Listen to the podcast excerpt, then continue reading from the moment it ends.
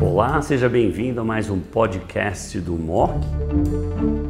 Hoje nós vamos falar de pembrolizumab em câncer de mama triplo negativo metastático. Como usar? Ouvi bem? Ouviu sim, senhor. Acabou de aprovar pela Anvisa o pembrolizumab para câncer de mama triplo negativo baseado no Keynote 355. Para colocar em perspectiva esse estudo na nossa prática do dia a dia, está comigo a doutora Débora Gagliato, oncologista clínica da BP, a Beneficência Portuguesa de São Paulo. Débora, seja bem-vinda ao Videomock do Brasil. Muito obrigada, doutor Buzaide. É um prazer estar aqui para falar desse tema tão importante. Débora, fantástica apresentação. Óbvio, o Keynote 355, com a recente aprovação agora, estabelece um novo paradigma no tratamento de câncer de mama triplo negativo. Sabemos que a Genentech nos Estados Unidos, inclusive, fez uma retirada voluntária do uso do ateso. Então, agora o pembro provavelmente vai ganhar um terreno maior. E aí leva um ponto importante. Antes a gente educava o médico a fazer SP142 nas células imunes. Agora é Combined Positive Score, que inclui células tumorais e as células imunes. E isso é importante, porque a MSD foi esperta e já criou o programa, fiquem atentos, já criou o programa em que você pode mandar para patologistas de referência. Porque se não for feito em lugar bem feito, você vai errar tudo daqui para frente. Você acha que isso é importante mesmo, Débora?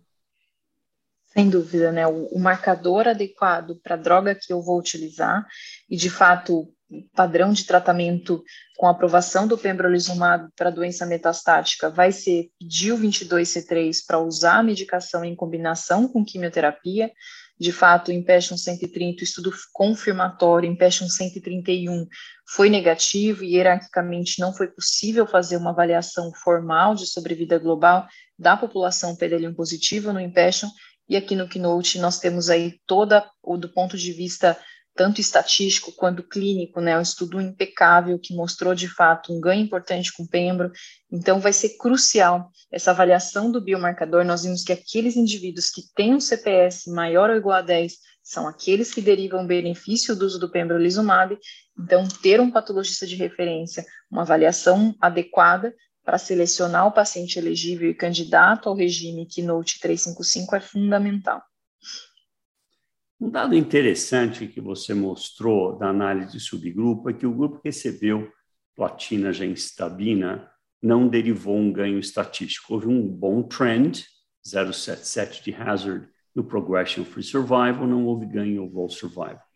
E também foi demonstrado que pacientes que foram tratados entre seis meses e um ano não teve a mesma magnitude do ganho que aqueles que tiveram um intervalo livre superior a um ano, semelhante à elegibilidade do Impassion 130. A minha leitura e o, e o grupo da platina genstabina é predominantemente o grupo dos seis meses a um ano, que a pessoa acabou taxando na adjuvância seis meses, um pouco mais, entre seis e doze, falou, é melhor usar um outro esquema. Você acha que é o esquema o problema ou o fato de estar muito próximo do término da adjuvância?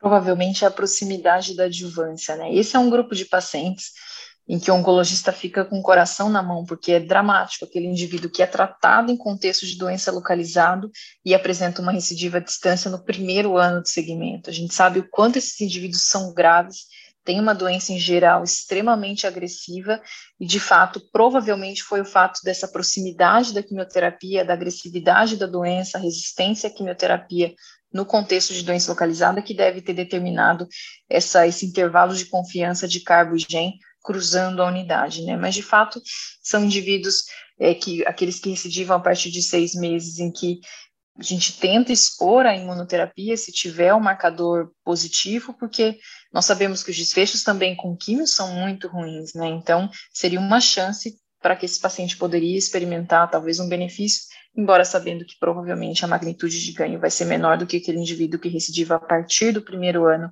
pós-tratamento da doença localizada. Muito bom, Débora. Bom, guys, vocês viram aqui a apresentação com foco no Keynote 355, impulsionado pela recente aprovação pela Anvisa.